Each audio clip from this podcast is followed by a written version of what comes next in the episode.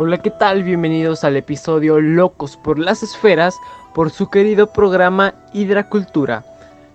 Mi nombre es Joshua y en este episodio junto con mi compañera Maya les hablaremos de la cultura hidralingio. ¿Ya habían oído hablar de ella? Consideramos que seguramente no. Por eso te invitamos a escuchar más sobre el tema quedándote hasta el final. Tenemos preparados algunos temas de los que estamos interesados que conozcas sobre la cultura. Así es que, sin más que decir, vamos a comenzar. La cultura hidra dio su primera aparición en lo que hoy es el estado de Amapa en Brasil, cerca de una región conocida como Escudo del Guayanés.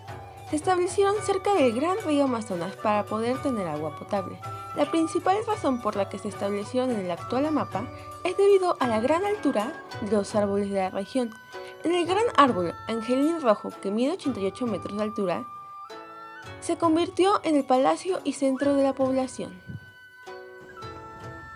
Una particularidad de ellos es que sus casas se encontraban en lo alto de los árboles, estaban construidas de madera y tenían forma esférica. También se conectaban entre sí mediante puentes y así poder desplazarse de un lugar a otro.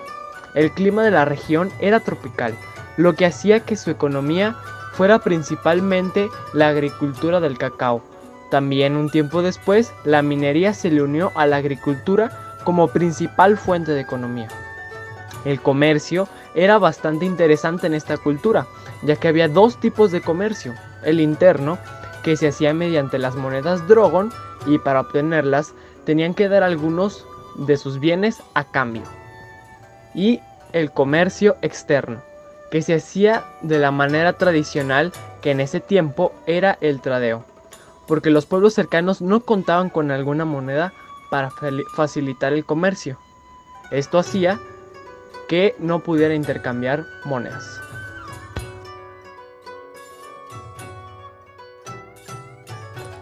La cultura hidra creía que hace aproximadamente 200.000 años había bajado el gran dragón azul a la tierra para elegir una mujer y asegurar su descendencia.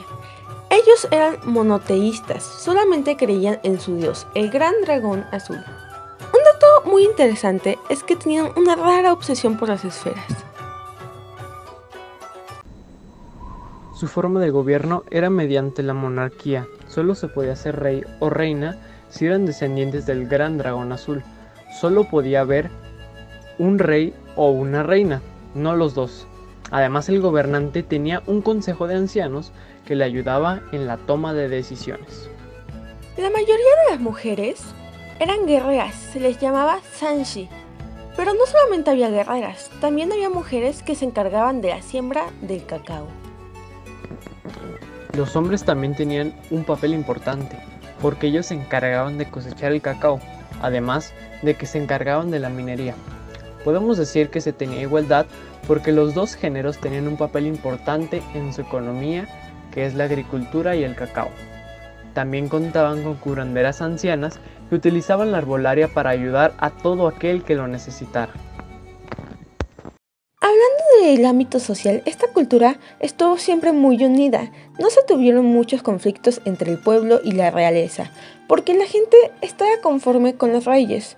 Algo muy positivo es que tenían igualdad de género.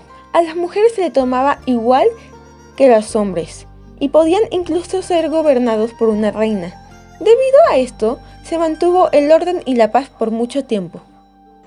La cultura Hidralingyu es una cultura bastante interesante, porque no presentaron con el paso del tiempo muchas manifestaciones artísticas.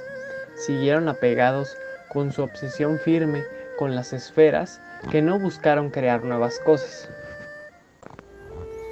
Esto ha sido todo por este episodio llamado Locos por las Esferas. Esperamos que te haya gustado y que haya enriquecido tus conocimientos sobre esta cultura.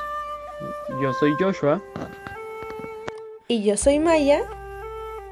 Y esto ha sido Hidracultura.